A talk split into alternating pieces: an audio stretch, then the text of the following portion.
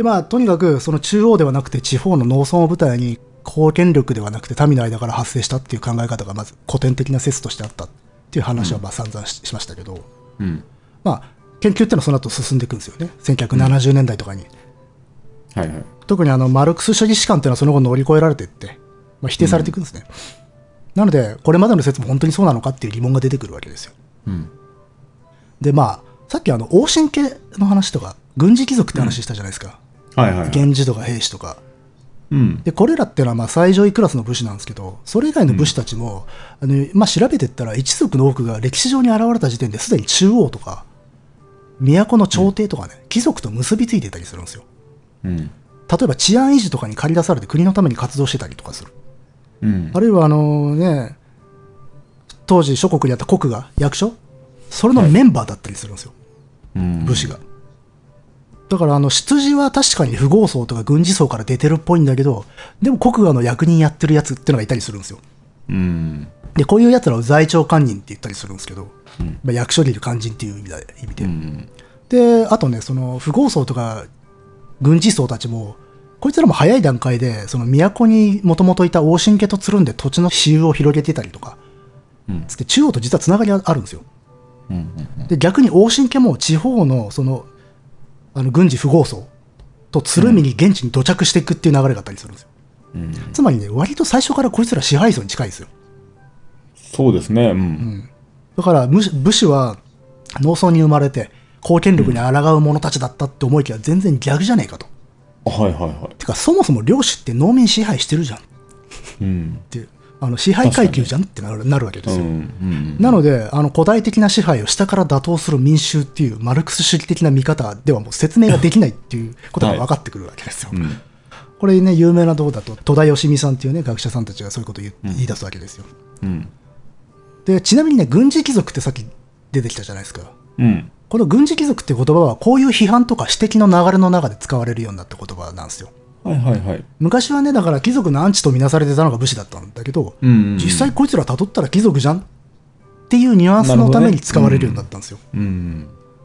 なので、あの、まあ、もちろんね、昔の説の中でもこういう軍事貴族たちの存在っていうのは知られてたんだけど、あくまで中心になったのは武装した農村の富豪層だ富豪層であったっはい。うん。ていうふうに、まあ、下からの運動だと解釈されてた。でももうそれは無理があると。うん。が、まあ、そうなってきたときに、じゃあまあ、その武士の本質、武士は地方の領主たちっていうわけではないとすれば何なのかっていう、はい。まあ、振り出しに戻るんですよね。そうですね。で、まあ、こそこで武士の最大の特徴って何だろうっていう話になるわけですよ。うん。これ何だと思います？武士の最大の特徴ですか？名前でわかります？武力ですか？そそうです。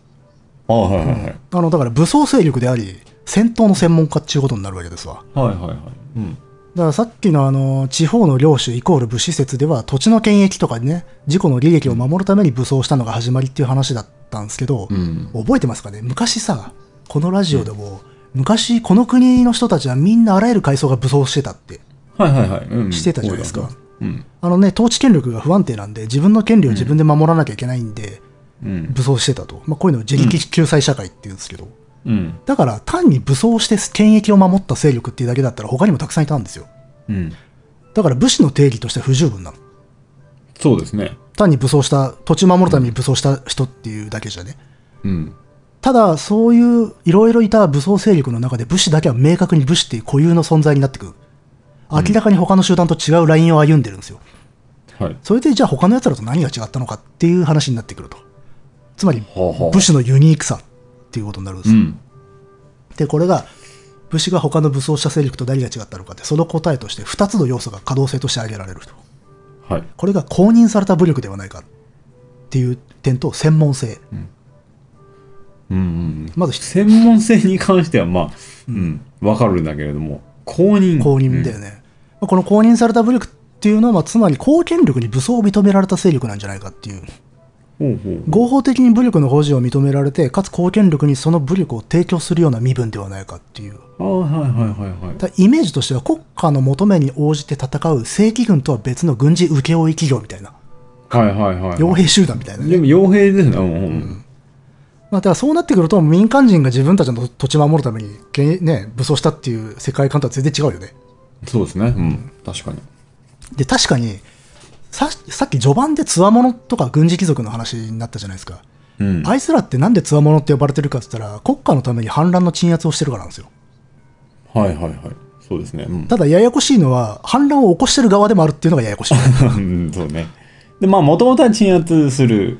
うん。ていうんで、まあそういう公的なものではないかっていうのと、あと、その二つ目の専門性っていうのは、まあさ、多分わかると思うんだけど、そのまま戦闘技術を専門的に蓄えて、はい。あのあの保保持して継承する集団。うん。うん。で、他の人たちっていうのは武装してても、まあもちろんそれ本業じゃないわけですよ。はい。百姓にせよ、お寺にせよ、本部は戦うことじゃないと。うん仕方なく武装してる。うん。けど武士は明らかに戦闘をなりわいとしている集団であると。うん。という風な感じになってきまして、まあ戦闘の専門集団であるっていう要素が重視されるようになってきたと。お、武士らしくなってきたぞ。そうそうそうそう。だいぶ疲れてきましたね。で、その専門性の中で特に際立っているのが弓と馬っていう。はいはいはい。最初の方に話したあれですね。まあ本来武士が本分としてたのは馬上で弓を射ることだったと。うんこのキューバの卓越こそがまあ武士の武士たるゆえんだった。はい。なのでキューバを専門として、かつ公的に認可された戦闘集団であり、その技能と身分を世襲した家ではないかっていう過程が生まれるんですよ。世襲制なんですね。そして。うんそれも大事でね。で、その面方面で主要な2つの学説っていうのが生まれるんですね。はい。で、その1つが、あの国家軍政論と武士職能論っていうやつがあるんですね。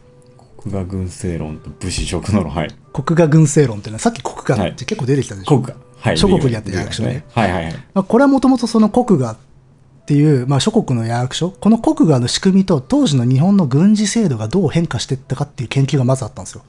うん。その研究の中で武士の発生を見出した説なんですよ。うん。有名なところだとこれは石井進さんとかね東大、さっき出てきた東大義美さんとか下向井達彦さんっていう人がちょっと後の世代でこれを拡大していくんですけどうん。まああのー最初にね今まで散々喋ってきた民から出てきたうんという古典学説に対する反論としてあくまで公権力によって認められて編成された武装集団であるっていう見方うん。なんですけど、大きな特徴特色としては武士っていうのは国家によって認定された身分だっていう説なんですね。うん。でまあこれどうしようかな。えーまあうん。あの当時のさ日本の軍事制度ってあの武士が登場する前ってイメージあんまなくないですか？ないですね。うん。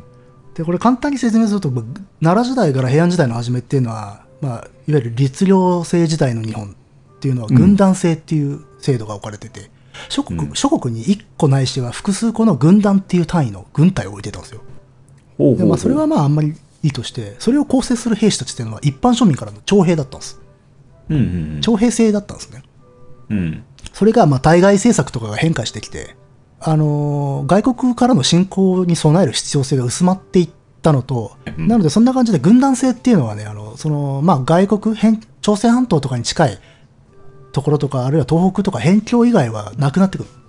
うん。いらねえわっつって。で、まあその中で、あの、根帝って言いましてね、根帝う。ん健康な、健健康な子供と書いて根帝。はいはいはい。つって、あの、軍事の、さっき軍事って出てきたじゃないですか。うん。散々軍事層っていう、だいぶ混乱してきたんじゃないですかね。だいぶだいぶ。まあ、その軍事層とか富豪層の子供たちの中からキューバに秀でた弓とか馬がうまいやつを選抜してしてきて地方の治安維持に当たらせるっていう制度に変わっていくんですよ。ほうほう。あの一般庶民に徴兵するんじゃなくて。うんうんまあ、ただまあ、もともとはこれ軍団制の中に含まれていたものが、まあこれだけが残って、こっちが米にシフトしていったっていう。うん。うん。いう感じで、まあ、この根底っていう制度が、あの武士の成立にはよく関わるとされていて、うん、まあそれっぽいですね。でもなんか話を聞いてると。うんそうね、あの、ほら、一応武士たちの源流と考えられているのは軍事富豪層じゃないですか。はいはいはい。で、同じなんですよ。同じ層で、かつうん、弓とか馬に秀でていたという点で、この武士の香りがしてきますね。香りしてきますね。確かに。遺伝子というのか。うん。ただ、この根底も数が少なくて、まあ、全体としても軍団制やめちゃってるんで、じ実質この国っていうのは常設の軍事力がなくなるんですよ、この頃。うん。はい。すると何が起きるかというと、国内の治安が激悪くなるわけですよ。まあそうですね。うん。で、こそういう時期に軍闘の放棄っていうのが起きると。軍闘。これさっき触れたんですけど、あ、はいはいはい。あの、群れてる強盗団みたいなやつ。うんはいはいはい。まあだから9世紀の中頃とかが、中頃からまあ末にかけて、国内でその軍刀っていう奴らが、まあうん。反乱を起こすと。うんで、こいつらってのはまずあのね、国衙から京都に運ばれていく税とかをうん襲撃して奪うっていう奴らだったんですよ。うんうんで、これを運んでんのが軍事不合奏なんですよ。うん。はいはいはい。で、まあ国衙から命じられて、その輸送を委託されてるんですね。うんうんで、これを奪っちゃうと。うん。じゃあこの奪ってくる軍刀って誰なんでしょう？っていうと、奪ってくる軍刀？うん、これ誰なんだろうって思うと、これも軍事不合奏なんですよ。うん。なんかそんな感じしましたよ。うん。だからあのーまあ、軍事不合奏っていうのは、まあ、農民使ってね、富を備蓄してるんだけど、国衙からも支配されてるんで、国衙から税の取り立てとかがきつくなってくるわけですよ。うんそうするとね、他から奪っちまおうかってなっちゃうわけ。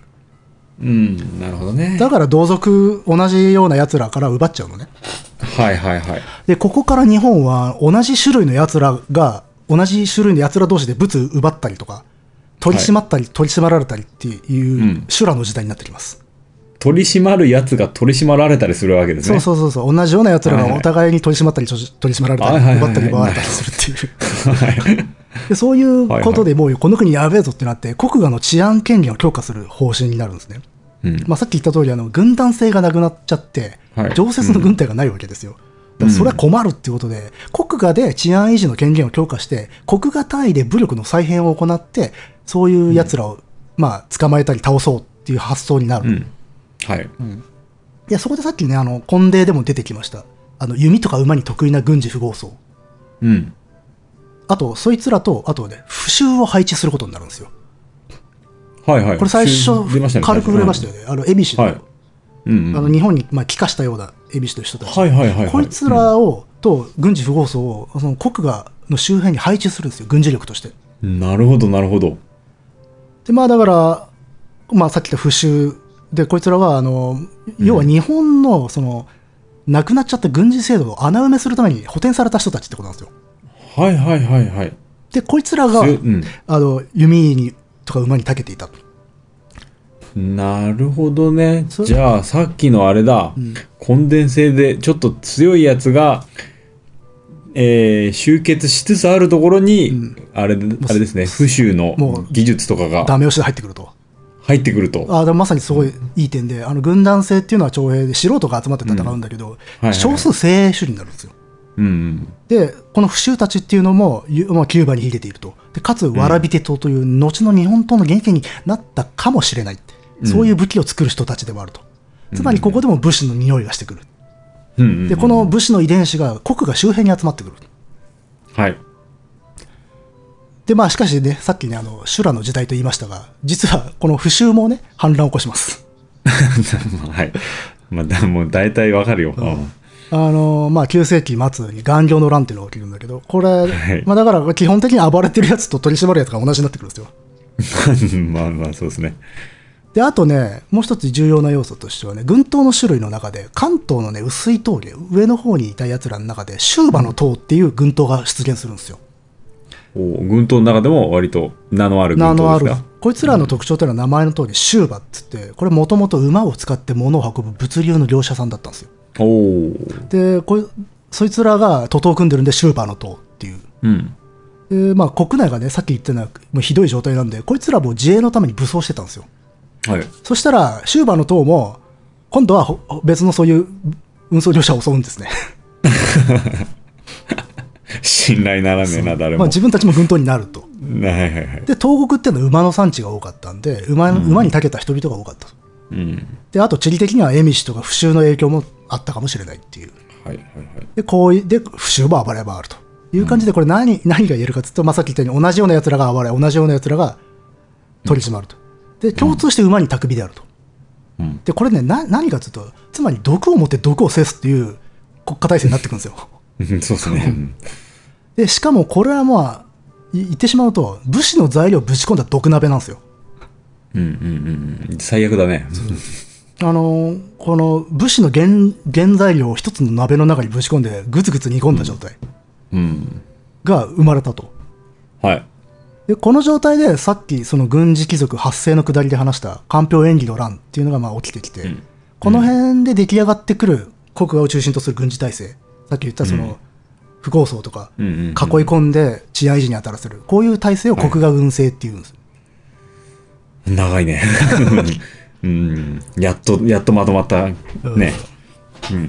で、まあ、まあ、もうこの国国画軍政っていうのはもうちょい細かく見ると、うんえっとまあ国画にいる図領、まあ、国士のえ現場の偉い人ね、うん。こいつらが国内にいるそういう富豪層から集まってきたその弓馬に優れた奴らを動員する権限を持つと。はい。で、そこからその動員して集めてきたそいつらをしあの国の横領士っていう人がね、指揮するんですよ。はいはい。でで、この横領士がこういう傭兵的な地元勢力を指揮すると。うん。でこの指揮官になっていくのが軍事貴族たちなんですよ。はいはいはいは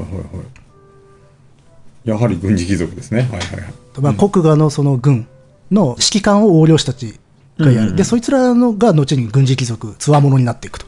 うん。っていうね。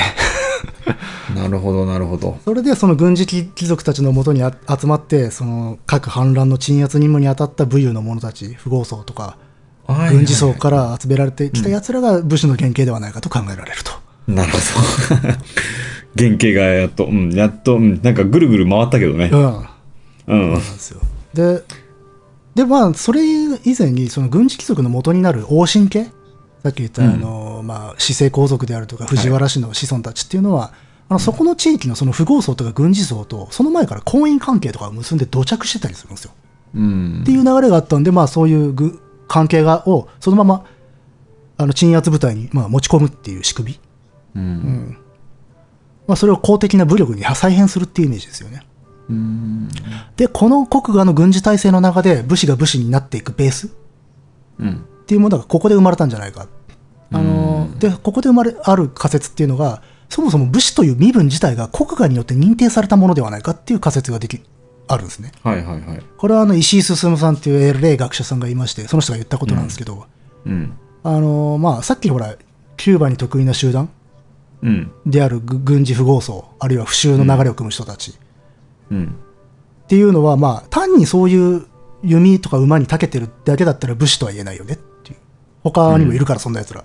うん。ということで、あのなぜそいつらだけが特定の武士になったかっていう最初のテーゼを考えたんですよ。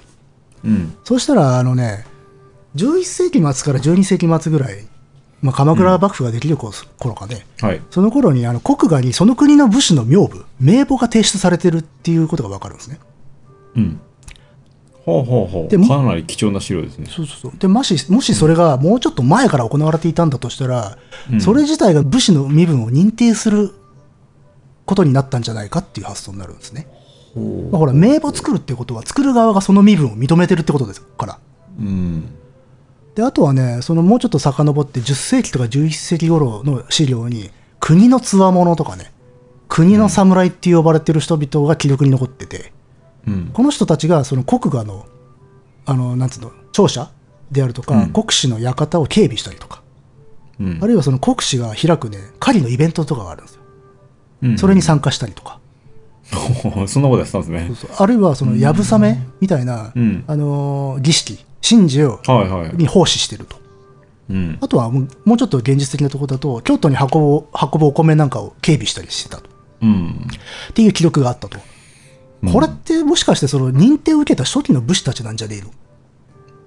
はいはい。っていう発想になりまして、まあ、だって警備活動をしてるってことは軍人でしょ、でゆそうですね。狩りをする、やぶさめをするってことは弓とか馬に長けてる、うんまあ、とても武士的であると。うん。なので、まあ、さっきその、まあ、反乱が起きた時に国の横領士の下で戦ったその現地の勢力たちっていうのは普段こういうことやってたんじゃねえのかっつってうん。あの国画で。でこういう国画でこういう奉仕活動をしていいく中で武士身分というものに認定されていったんじゃないかと公認されていったんじゃないかと、でそれが世襲されていって武士というあの身分が出来上がっていったんじゃないのっていうはてなうん。みたいな感じなるほどね。ですねはいはいはい。でという感じで序盤に登場した軍事貴族的な奴らとその在地的な中小の武士がここでつながるっていう、うん。でこれが後の中世武士団になるきっかけなんじゃないかっていうっていうのがこの国画軍政論という仮説なんですよね。なるほど。まあこれ死ぬほどはしょってるんで、これですら。はい。わかった。で、これで実はね、割と推測に基づくところも多いんで、100%支持されてるわけではないんですよ。うん。でもまあ、有力な説の一つになってます。うん。で、これと並ぶもう一つ有力な説っていうのが、武士職能論っていうのがありまして、うん。これはもう、もう一つあるんですね。はいはいはい。大丈夫ですか？でですよ。マジですか、うんこれ2時間いきますね、トータルで。はいはいはい。いいですよ。で、まあ、この武士職能論ってちょっと変な言葉なんですけど、職能ってね、あの職業の職に能力の能と書くんですが、はいうん。これもあの公的な身分としての武士を想定した説なんで、うん国川軍政論と一緒なんですよ。うん民からじゃねえっていう。はい。ただ、これ決定的に違うのは、この武士身分っていうのは京都から生まれた。地方ではなくて、うん。平安京で生まれたというね。はいはい。えーっとね、これ、一番最初にそういえば、ふと思い出したんですけど、あの、武士と侍っていう言葉が違うっていう話したときに、うん武士っていう言葉自体は奈良時代ぐらいからあるって言ったじゃないですか。うんうんうん。あの、文官に対して武をうん。司る肝心、武官を表す言葉として、うん。これを取り上げて、武士はそもそも地方でもなければ民衆でもなくて、京の都の官から生まれたと。うん。つまり朝廷から生まれた者たちであろうという説っていうのが生まれるんですね。はい。これまで話してきた武士イコール在地領主説。この考えだと武士ってのは東国。まあ主に関東の田舎なんですよ。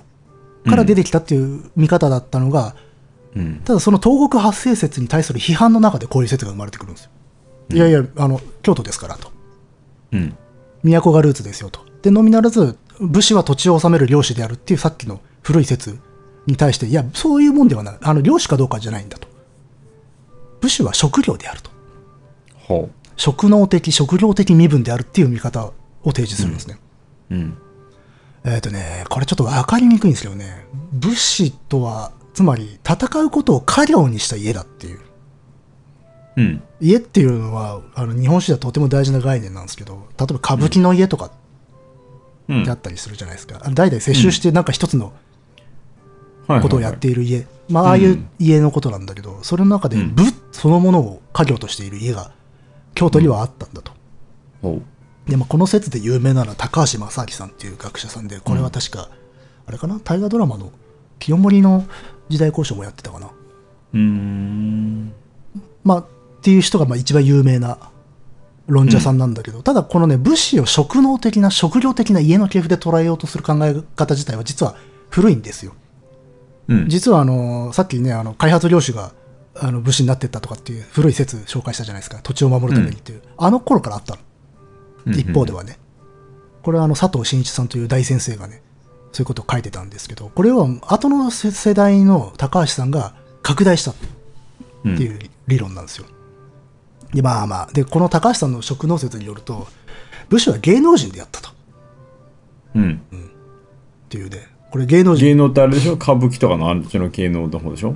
なんだけど、でも、うんエンタメとかっていうイメージあるじゃないですか。古典芸能。とかっていう。うん。芸能って言われるとね。じうん実はでも、と昔は武も芸能だったと。うん。芸だったんだよね。武芸の。そうそうそうそう。まさに武芸というんで。うん。だから律令時代の日本とか奈良時代から平安時代にかけて日本の朝廷の中にはすでに武芸のメインはキューバであるっていう価値観があったんだという主張なんですね。で、実際あの馬に乗るっていうのは、あの身分を示す行為で誰彼構わず乗っていいわけじゃないわけですよ。うん。これ昔もそうだし、江戸時代もそうでした。はい。うん。なので、あの、弓馬がある種のステータス、しかもそれは武芸の中でも最高のたしなみであるっていう発想は、田舎側のね、弓の得意な奴ら、馬の得意な奴らが生み出した発想ではなく、もともと朝廷にもあったんだという発想で、で、その中で貴族とか官人、要は役所に勤めてる、そういう人たちの中で、キューバを得意とする家があったんだと。うん。あの、地方の武士じゃなくてっていう。はいはい。で、まあ、こういう家は、まあ、武官としては F っていうね、役所に勤めてたことが多いんですよ。うん。あの朝廷とか天皇を守護するための軍事部門っていうのが朝廷の役職の中にいくつかあって、そういう部局の長官とかになってた家があかつてあったと。ちなみにあの F っていうのはね、この F とか、うん。表 F とかね、エモンフ。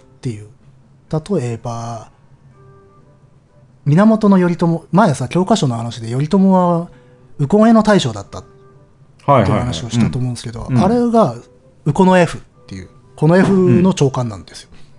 うん。とか、あと、左衛門とかさ、はい。そういう名前の人いるじゃん。うん、いますね。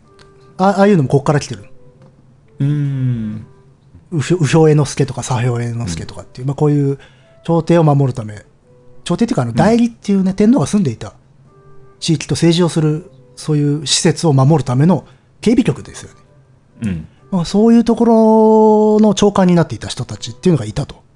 うん。で、高橋さんとかはそういう武を得意とする特定の家が武士のルーツではないかって言ってるんですよ。うん。で、こう、で、こういう系譜の人たちのことを武漢系武士って言ってます。うーん。もうさっきの世界観とだいぶ変わってきてるんでね。そうですね。全然違う。そうそうそう。これね、有名なところだと、ほら、坂上の田村麻呂とか、うん。エミシを討伐した。はいあの人武士って思わないでしょ？そうですね。でもマロって言われちゃうとね。でも指揮官だよね。軍事指揮官だよね。うんでああいう人たちがいたわけよ。うんきあ、のーまあ、武士ではないんだけど戦ってる奴らっていうのは確かに奈良時代とか平安の初期にいるんですよ。うん。で、こういう、そういう人たちを武漢系武士と、まあ、高橋さんは言っていて。あとはなんだろう、小野小野の春風とか、まあ、いろいろいるんだけど、まあ、だからまあ、武士という言葉がまずもう、律令時代に朝廷にあったと。で、弓と馬を武芸として重視する価値観があると。で、またそれを得意として、家職、家業としている武漢の家が京都の家にあった。っていうことは、イコール、つまりどういうことか。え、じゃあ武士って京の都で生まれたんじゃねえの？っていううん。ことになるわけよね。うん。まあだから、あのー、何ですかね。ちょっとう馬の話になったんで馬の話しますけど、武士って馬に乗ってる散々キューバ、弓と馬が得意だって言ったじゃないですか。それをキーワードに考えたんで、みんなあの東に寄ってったんですよ、考え方が。うん。あの、やっぱ東国とか東北っはいはいはい。ていうのは馬の産地だったんで、うん。あの特にあの、牧っていうのがいっぱいあったの。馬を育てる牧場、牧場がね、牧場の牧。はいはい。巻き場ですね。はい。そうそうそう。なので、まあ、地域としては馬に馴染み深くて、で、かつ、エミシとの戦争の最前線だったと。うん。ら実際、関東の武士団とかっていうのはね、その牧の管理人が多かったんですよ。うん。らそういう点で武士のルーツが東国にあるっていう考えが昔あったわけ。古典的にね。でも、高橋さんっていうのは馬も弓もそもそも京都とか西国でも重視されてたよと。東だけじゃねえぞと。いう考えになるんですよ。うん。だから何も東国だけがう、なんか馬のなんか先輩特許じゃねえぞっていう発想があるわけですよ。はいはい。ただここはでも意見分かれてますね。うん。さっき言ったその国画軍政論でも東国の馬に長けた奴らっていうのが割と重要な存在として出てくるじゃないですか。うん。やっぱ今でもね、地方を重視する意見の人たちっていうのは馬の存在、東の牧っていうのは重視してます。うん。で、まああとはさっき国画軍政論でも重要になっていた蝦夷、不州っていう人たちの影響も、あのーなんつうの、国画のその武力再編とは別に、そもそもそういう武漢系の武士たちが蝦夷の戦争を行ってるわけですよ。うん。だからあの別になんか地方を限定にしなくたって、京都にいたその武漢系の武士たちが蝦夷市の戦争行ってるわけだから、直接持って帰ってくんだろうと。そこで得られたノウハウを。はいはいはい。うん。で、その蝦夷の影響と、もともと都で育まれていた武芸の道っていうのが混ざり合ったものが我々の知る武士の文化だっていう発想なの。うん。あとね、ここは面白いなと思ったのが、鎧からそれを推察してもいていて、うん。まあ武士って言ったらなぜ鎧じゃないですか。はい。でこ武士の鎧特にあの伝統的に正当とされるのっていうのは平安末期から鎌倉時代に使われた大鎧っていう形式のものなんですけど、うん。高橋さんはねそういう鎧が初期のうちはあんまりバリエーションがないっていうことを言うんですねうん。うん。つまりあの武士がもしも地方から生まれたんだったらあうんの地方色とか多彩さが出るはずだそっかそっかっていう。なるほどね。はいはいはいはい。けど実際は様式ってすごい確率的だと、で確かにそうだな。うんでかつあの絢爛な感じっていうのはあれは平安京の貴族の文化じゃねえのとなるほど。そうそうだそれは信憑性がありますね。そう京都の美的価値観が投影されていると、これはだから基本がの様式が中央京の都で生み出されてそこで発展したからじゃないのかっていう、まあ、僕はあの鎧クラスターじゃないのではい。何とも言えないんだけど、まあ確かにそうだなと大鎧って早いうちからある程度形決まっていくかもなとは思ってるけどね、うんまあっていうそうだよね。うん。もうちょっと地方色出てもいいもんな。っていうのはね確かに感じるのでそこはああなるほどなって思ったんですねただまあいろいろ話したんですけどまあもちろんそこにはやっぱツッコミもされていてうん。東国をさっきスルーするって言ってたじゃないですか、うん。はい。で、もちろんね、もう東国にも武士はいるんですよ。うん歴史上発生してるんで、じゃあそういう人たちは何なのかっていうことに対して、高橋さんは、あの、そういう東国とか地方で発生した武士団は、京都で生まれた武士文化を取り入れた側だっていうんですよ。うん要は、あはいはい受け入れた、真似したっていう。うん。あくまでも発生は京都。っていう、そうそうそう。で、さっきあの、国画軍政論の中で、あの諸国の国画によって武士の身身分が認定されたんじゃないかっていう話がありましたけど、うんそのことは高橋さんも言及してまして、ただそれはあの、天皇や朝廷が都で武士を、武士身分を認定していることを地方で国画が代わりにやってるだけなんじゃないかっていうことなんですね。だってそもそも国画とか国史っていうのは天皇の代わりに地方行政任されてる人なんだからさと。うんまあ、だから、それは地方でも認そういう認定が行われるのはまあ普通だよっていう、そういう理屈なんですね。うん。で、そしてその根源っていうのはもう武漢系の人たちの時代だから地方より古いぜっていううん。発想なんですよ。うん。ただその考えに対してやっぱし、あのーいくつか批判とか指摘もあるわけですよね。うん。っていうのも、あのーまずこれ一番大きい問題として、こういう武漢系の武士たちっていうのが、さっき挙げた初期の武士とか、うんあるいはあの強者、うん軍事貴族たちと繋がっていかないんですよ。うん。うん。さっき武漢系武士として挙げた坂の上とかっていう一族っていうのは、その後完全体の武士になってないんですよ。途絶えちゃってる、うんぶあのはい武漢としては。うんっていうのはね、この武漢の矢っていうのは、その蝦夷の戦争とかが一段落すると文漢になっていくんですよ。部の家ではなくなってそうはいはいはいはい。なるほどね。で、つわもの、さっき出てきた軍事貴族たちっていうのは、あの、死生皇族とか王神家の子孫から出ていると。だ今話したような武漢の人たちとはね、ちょっと違う系統の家柄の人たちなの。はいはい。家柄が繋がらない。うん。なので、あの、これまではその武漢っていうのは知られてたんだけど、戦ううんそういう肝心たち。ただそれは武士とは違うんだって区別があったの。うん。で、高橋さんももちろんそういう武漢が軍事貴族と直接には家柄が繋がってないってことは認めてるんですよ。うん。ただ、家の系譜が繋がってないからといって、こいつらが武士でないということにはならないだろうって主張してる。まあね。そうそうそうそう。まあだから、その家の系譜としての武芸の家が、とかキューバの家が入れ替わったとしても、武士のあり方を規定して、その文化を残したという意味では、これら武漢が武士のルーツと考えるべきだっていう。うん。血筋として繋がんなくても文化がを繋げたんだって。まあ、うん。その方が納得がいきますね。うん。なるほどね。まだこの武漢と軍事貴族が繋がるねっていう違いをどう見るかは意見が分かれるところですね。うん。まあ、あとね、まあ、確かに京都は大事ではあるが、やはり武士にとっては在地性とか地方性も重要なんじゃないかっていう考えは今でも根強いんですよね。うん。なので、の矛盾しないところを折り合わせたりとか、間取るような論調の人っていうのもいますね。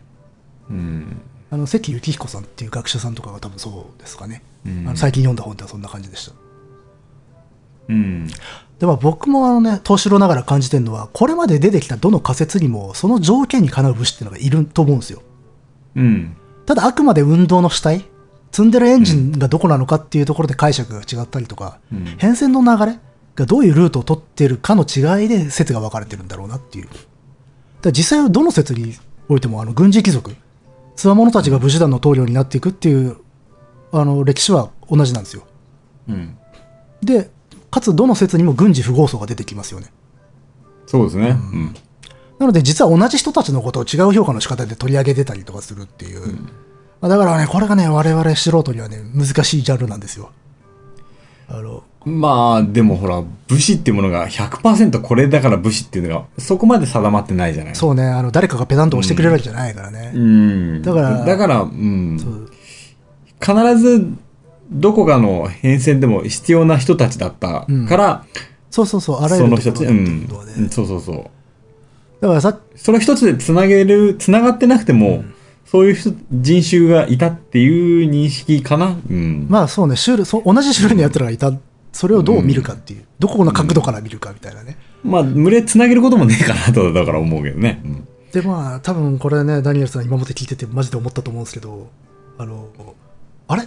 これさっきのあいつらと同じ人らみたいなこと多いじゃないですか。ああ、そうだ、そうだね。これがややこしいんですよ。うん。だから軍事不合層、自衛、うんあの、市営伝領主、だ他と、他と不明、うん。軍と軍と。軍軍事貴族軍事貴族。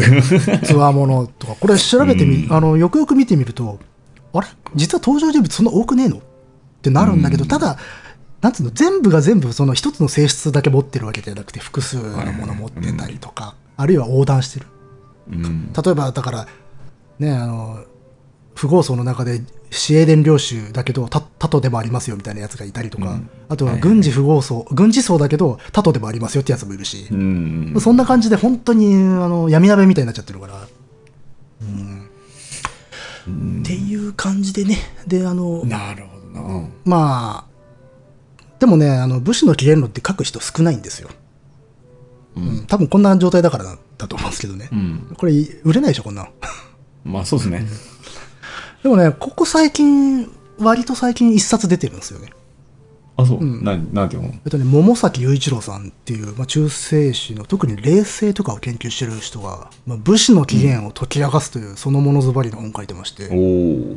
これが多分直近じゃないかな、武士の起源論としては。うん。これはでもね、今まで喋ってきた説とね、割とね、スパッとね、切ってますね。あ、そうう。ん、まあでも批判的ながら取り入れるところは取り入れて、ささっき紹介した3つの説とは違う視点で武士の発生を語ってて、うんまあこれについても喋りたいんですけど、力尽きましたね。さすがに。さあのさらに無限の時時間を使うことになるんで。ただまあ、すごいざっくりとした仕組みを説明すると、まあ基本的なベースは、あの散々出てきた王神家の子孫たち。これが京都で武関係士族、あのさっき職能説で武関係武士って言われてたさ、はいはい坂の上とか、あの辺の一族、あれらの武関係士族の遺伝子も入れつつ、武の血統の原種みたいなものを京都で保持していた集団だという規定がまずあって、その王神家の子孫たちが今度は地方の軍事不合層の女の人たちと結婚すると。要は婚姻関係を結ぶと。うん。で、かつこの軍事不合層っていうのはキューバに長けた地方豪族であると。弓や馬がうまいと。うん。うん。で、これらのその地方豪族、軍事不合層と結びついた王神子孫たちっていうのが、この修羅の時代をすげえ好き勝手しまくるわけですよ。はいあの、この本読んでると全員悪悪者って感じで。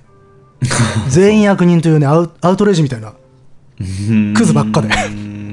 それはちょっと面白いんだけど、うん。まあそんな感じで、まあこう、なんつうのか、悪さもしたりとか、活躍したりもして、都と地方を行き来しながら、後の武士の生態、内実を育んでたと。うん。で、それを京都の朝廷が、あの、なんていうのかな、やっぱしさっき出てきた、朝廷を警護する役職がいくつかあるって言ったじゃないですか。はいああいうもののな中で滝口の武士とかっていうのがいたりするんですけど、そういうものに、あの、任じることで、公的な身武士身分というものが定着していったっていう考え方。うん。まあだから、言っちゃうと、王神家の子孫が地方の軍事不合層と結びついて、最後にそれに武士っていうハンコをペタッと押したのが京都の朝廷だっていう。で、まあ、これでもね、今まで紹介してきた説の、でも、いろんな要素は結構共通してるんで、まあ、組み合わせ方ですな。まあそうだね。組み合わせ方ですね。そうそうそうもうここまで来ると。組み合わせ方と視点の角度の違いで、うん。まあ、作られてるんで、全然今までの説を本当にひっくり返したっていう感じではないんけれど、ただ、結構旧説に関しては、あの、辛辣な本ですね。あ、そうですか。割とね、サクッとね、いや、証拠ないわとかね、デタラメですとかね、あの全体的にオラついた本なんですよ。なので、そういう点では面白い。うんただ、それがちょっと気になる人はいるかもしれないなっていう。なるほどな。で、まあ、詳細はね、ここではもう喋れないんで、まあ、この本、まだ出たばっかで買いやすいんで、読んでくださいとしか言えないんだけど、あただね、この本では今日話したような説とか古典的な学説を割とサクッと否定したり一周したりしてるんだけど、逆にその分ね、なんつうの、詳しくは書いてないの。古い説のことを。うん。はいはい。前提の知識とおっしゃってるんで。だから逆に今日みたいな話を踏まえて読むと面白いかもしれない。なるほど。それに対するカウンターなんで。うんはい。一応基礎知識として、これを聞いてえ読むと、いいかもねっていう話なんだけど、うん今日の話を聞くのもだるいと思います。なるほど。いや、ハードでしたね。ハードになりましたね。途中何度くじけそうになったか。いやいやいやいや。えー結局2時間行ってますもん。あ、そうですか、うんいや、行くでしょうね。いやー、相当ハードですよ。やっぱり歴史界の再生回数が多いのは、一回じゃみんな聞ききれねえんだろうな。と思いますよ。またちょっと挑戦しようとか、あちょ、うん、やめようとか挑戦しようの繰り返しなんだろうな。あとね、今回やっぱし難しいので、もう私のね、理解がちょっと浅い部分もあったりとかして、もしかしたらやっぱいやいやいや、細部とかディテールも間違ってるところもあったりとかね、その間違いをね、指摘できる人多分いないと思いますんで。いや逆にししてくれるとありがたいんで、ここはこうじゃないかなっていうのがあったらもう送っていただければいいし、はい。あとね、ちょっと今回真面目に思ったのは、結構昔の説についてダラダラ喋ったじゃないですか。はい。あれはやりたかったですね。うんあ、の、昔の説はもう否定されてますよっつって一周しちゃうと、うんわかんないんですよ、逆に新しい方がどう新しいのかって。うん。どうやって否定されていったかっていうところにあのミソがあるんで。うん。で、今回話したのは、その要は土地を、勝ち取った土地を守っていくために民から立ち上がったのが武士だという古い説をどう否定していくかっていう話だったじゃないですか。うん。で、じゃないと、その、今、なんつうの、公的なところから武士が出たっていうふうにいきなり言われてもピンとこないんですよ。うん。てか、下手したら、全然興味ない人からしたら、え、それ当たり前じゃねえの？ってなっちゃうから。まあ、変遷とか、歴史の大きな流れとか、んそうだ。ね。前、遊女の話をい一人会の時したじゃないですか。うんあれの時もそんな感じだったんですよ。い昔の説を並べてってどうな変わってったかっていう。で、それで見えてくるものとか結構あって、そこは面白かったりするんで。まあそういうのもあったんで、ちょっと古い話に長々してしまいましたよ。まあまあ、そう、うん、なるほどね。うん。疲れた。はい。お疲れ様です。いや、僕は今回はちょっと捨て替えですよ、これ。付き合わせて申し訳ないですけど。いやいや、僕聞き役ですから、こういう時は、本当に、100%。どどうでしたかね？逆いや、逆になんか、なんか詳しい人ならもっとこここうとか突っ込めるんだろうなって思うけど、本当歴史に関しての知識は僕は本当ないですから。あーでも、なんか、なんとなく流れは分かりましたかね。まあそうですね。うん。まあ、今後だから武士が、どういう役割を担っていくかっていうのも多分聞きたい人はいると思うから。そうだね、これもう、今、怒りでしょ？誇りですよ ね。怒りですよ。だって、頼朝とか生まれてないですもん。とか。なんか多分最初のテンションから言うと、そういうところを話してくれるんだろうなって思って聞いてる人 いると思うけど、終わっちゃうんかいみたいなさ。そそこら辺の話って、まあ、まあ、してくれんじゃん。みんな。まあそうか。うん。頼朝とかさ。うん。あ実際僕もそうだったの。うん頼朝とか清盛の話とかね、義経の話ってのはよく聞くじゃない。うんあれ、こいつらの前って何やってたの？っていう素朴な疑問からスタートしたら、なんだこの沼はと。うん。全然わけわかんないんですけどってなっちゃってっていう感じでしたからね。なるほどね。まあね。また捨てられないんですね、私はね。うんそうなんだよ。野木さん、あ、そこも行くんだなっていうところもちょ丁寧に行くからさあの、長くなっちゃう。あの土地のね、税のところとか、うんあれ捨ててもよかったんですけどね。うん。いいんですよ、いいんですよ。通常捨てるところを全部拾っていくのが、カイさんの休日ということで。まあそんな感じでまあご容赦くださいと。う んいえいえ。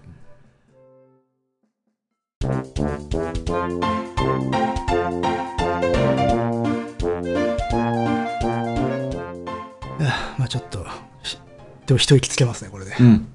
はい。お疲れ様で。すす。なんか、まあ、なんかあります？いやいやいや、もう2000 2020年の一発目一としては、発目が重すぎるっていうかね。うん。こういう感じのラジオを僕たちはやっています。まあこそうですね。いや、ここのとこまあ雑談ベースだったので、そうですね。うん。いや、雑談ベースが多かったから、こういうなんか、うん、完全パパッケージングされたネタはいいいいですよ。えうん。ーいやー、ほんと途中ほんと心細くなってね。いや、愛の手も入れられず、あれなんだけどさ。いやいやいや、いやでも鋭いかったなと思いましたけどね。ああそうですから逆にすげえ安心したというか、ちゃんとここは伝わってんなっていうのがあって。いや、もう理解全然できないんで、ちょっと後で聞こうと思いますけどね、自分でも。今回は配信を。まあ、あのー誰かあの自動でテキストを起こして読んだ方が早いかもしれないね。はい。ということで、え今回はハードな回をお送りしましたが、ーはい、そうですね、やっぱ歴史系って言っても、こういうね、あんまり突っ込まれないようなところ、皆さんが前提としてスルーしてしまっているようなところを、えーつくようなことをやっていますので、まあ、過去にもね、なんか村の制度とか楽しかったね、あれ。まあまあまあ、うん。とにかく入り口としてね、あすあの、こういうことがあるんだっていうのはね。っていうのと、あと、あの、マジで諸説あるんだっていうこと。これ割と昔から言ってることで、うんうんあの、本ってね、大変なんですよ、読むの。コストかかるんで、一冊の本が一つの説だって割と思いたくないわけだよ。うん。これに、この一冊に書かれてることが、それを語ってる全てのことなんだと覚えたいんだけれど、うん残念ながらそうではないんだっていう,、そうじゃないですよっていうことなんでね。すよ。うん。僕もそうですもん。やっぱし、うわ、一冊読んだからそれだけで全部知識として備えておきたいなと思うけど、そうはいかねえぞっていう。まあね。世界だからねそれが。うんそれがまあそれがやっぱベースですよね。うん。うん。そのことは常に何何を読むにしろうん。ねそうっすね研究関係はそうでないといけないので。まあまあまあ、こんな感じで。まあ歴史に関してはこういうスタンスで。で、まあ美術とかになるとダニエルさんがこう鮮やかに切ってくれるんでね。切らないですよ全然。まあでも実作者としての立場から語ってくれるんで、多分それは非常に面白いと思いますので、今後ともね、よろしくお願いいたしますということで。よろしくお願いします。ということで、はい、この辺にしておきましょう。はい。えー、ご意見、ご感想などは、えー、dice.caesar.gmail.com、dice.caesar.gmail.com までお願いします。お願いします。はい。はい。ということで、はい。この辺で、はい。さよさよなら。はい。やべ、もう、水分がだいぶ奪われてくるぜ。